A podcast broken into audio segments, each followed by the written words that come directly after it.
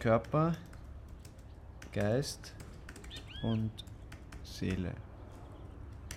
Also liebe Zuhörerinnen und Zuhörer, ich freue mich sehr, dass ihr dabei seid. Eleonora Olesko sitzt gerade vor mir. Hallo, ich bin die Eleonora. Hallo, ich bin Karina, komme aus Berlin und habe Psychologie studiert. Momentan arbeite ich in einem Café und beschäftige mich viel mit Meditation, Gefühle und Psychoanalyse. Ich bin 25 Jahre alt. Hallo Karina, ich bin Sanne, ich bin 25 und ich komme aus den Niederlanden. Ich habe dort soziale und angewendete kognitive Psychologie studiert. Hallo ihr Lieben, vielen Dank, dass ich dabei sein kann. Ich, mein Name ist Sophie. Ich bin 29 Jahre alt. Hallo ihr Lieben, ich freue mich dabei zu sein. Mein Name ist Jasmin. Ich bin 30 Jahre alt und ich bin Sängerin und Gesangspädagogin. Herzlich willkommen. Und wir machen jetzt einen, einen urchilligen Podcast zum Thema Ich selbst, Ego. Ja, und das Ganze heißt Körper, Geist und Seele. Körper, Geist und Seele, was bedeutet das eigentlich? Der Körper ist ja der materielle Teil unseres Egos Geist und Seele sind nicht materiell. Der Geist beschreibt die Gedankenwelt, alles, was man denken kann.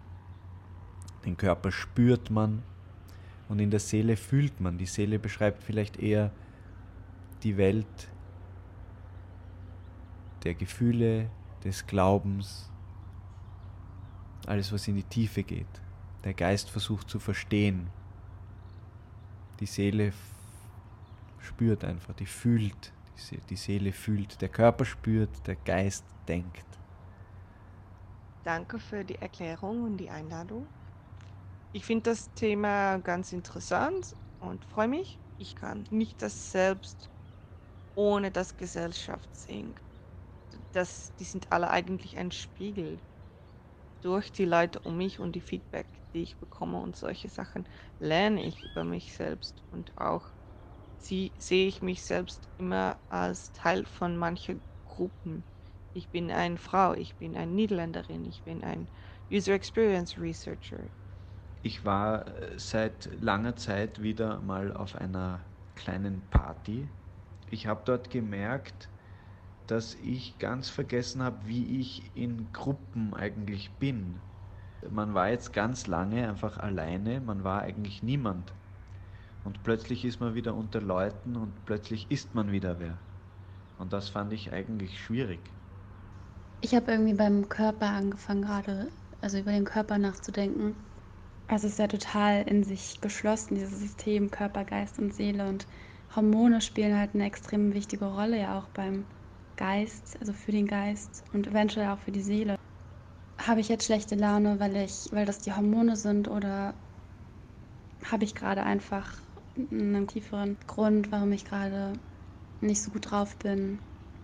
Aus meinem Psychologiestudium gibt es ja total diese Verhaltensebene oder die sehr psychoanalytische Ebene, ähm, warum wir wie reagieren.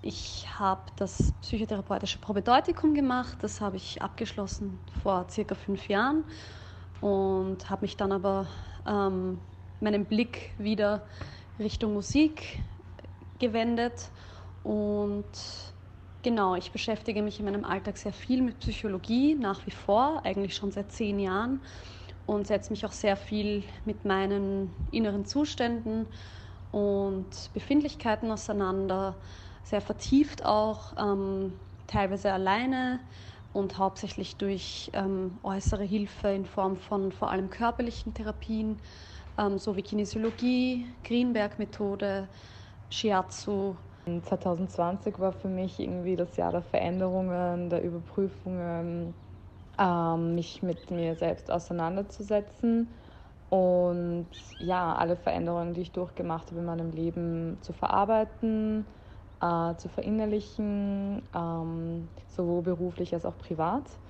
Ähm, also beruflich habe ich mich äh, schon vor drei oder vier Jahren entschieden, äh, einen anderen Weg, eine andere Richtung einzugehen, ähm, statt Bürojob zur Kindergartenpädagogin. Und ich muss echt sagen, das war die beste Entscheidung meines Lebens. Ich habe das Gefühl, etwas Sinnvolles zu tun.